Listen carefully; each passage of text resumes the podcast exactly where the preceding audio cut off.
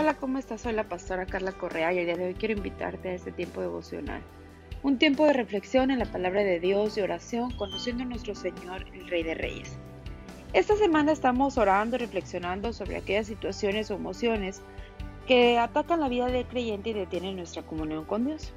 En el devocional anterior hablamos del enojo y uno de los puntos importantes que vimos es no dejar que el enojo avance por mucho tiempo en nuestro corazón así como pasar por alto la ofensa.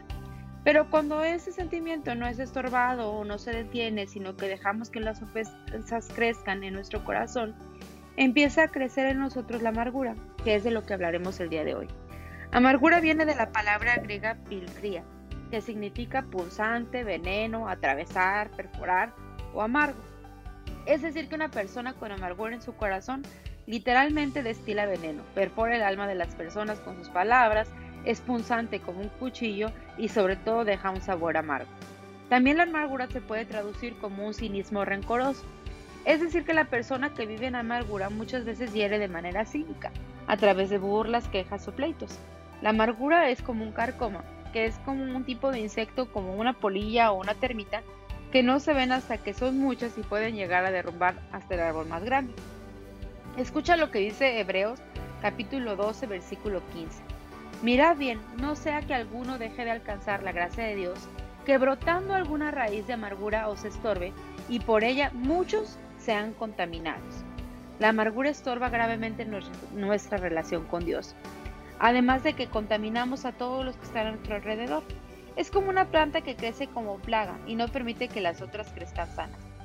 Debemos examinar nuestro corazón y preguntarle a Dios qué situaciones son las que han ocasionado este sinsabor en nuestra vida ¿Por ya no reímos como antes? ¿Por qué ya no disfrutamos las cosas de la misma manera? ¿O por qué todo lo que vemos de repente nos parece mal?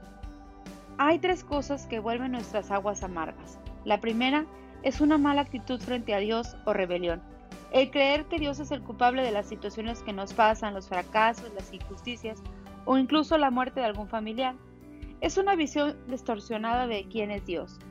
La segunda cosa que vuelve nuestra agua amarga son las ofensas no perdonadas.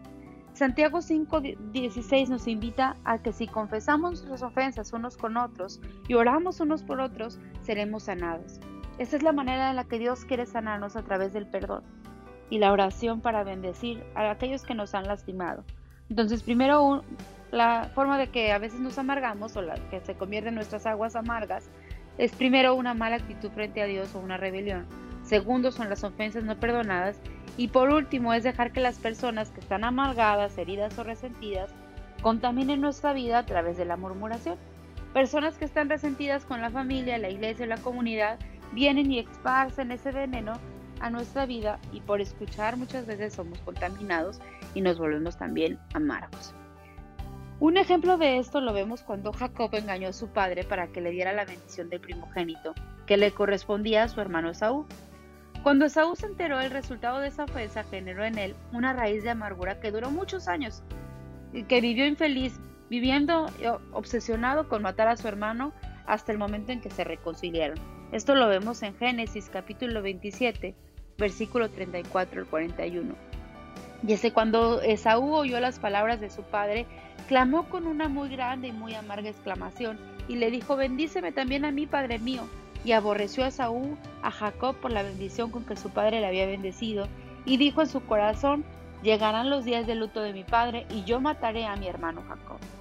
Las consecuencias de vivir en amargura son muy graves, pues al igual que una plaga terminaremos matando todo lo que está a nuestro alrededor, nuestra familia, nuestro matrimonio, nuestra comunión con Dios, con nuestros hijos o incluso con los hermanos de Cristo. La amargura trae enfermedades que desestabilizan nuestro metabolismo, produciendo enfermedades digestivas, cardiovasculares y óseas. Sin embargo, si no atacamos la raíz, ya sea por falta de perdón, murmuración o rebelión a Dios, no habrá medicina en que pueda ayudarnos. Fíjate lo que dice Jeremías 30, versículos 12 al 13 y el 17.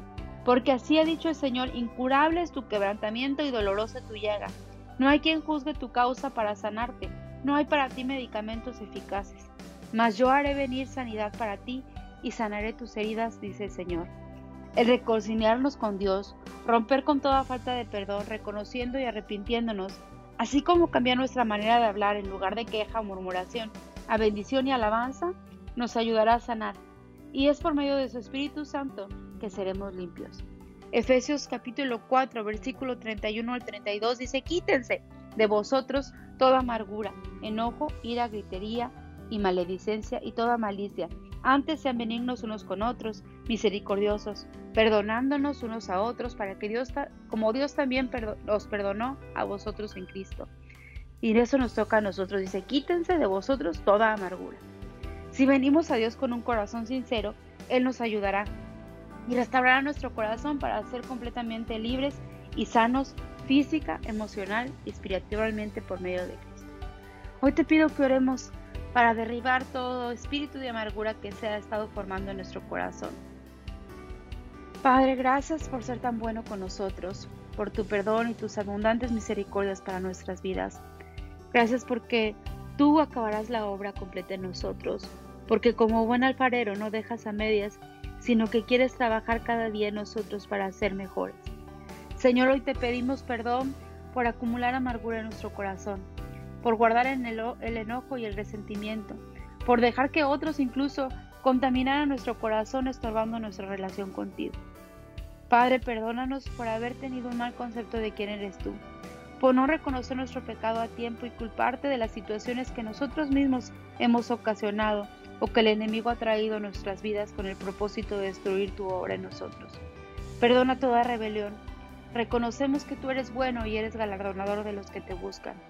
Hoy decidimos quitar de nuestra vida toda amargura, para que ninguno de nuestros seres queridos sea contaminado a causa de esto. Y así como tú nos perdonas, perdonamos a nuestros padres, nuestros hermanos, nuestro esposo o esposa, nuestros hijos, nuestras autoridades o familiares que nos ofendieron. Hoy los bendecimos y declaramos que somos sanos de toda herida.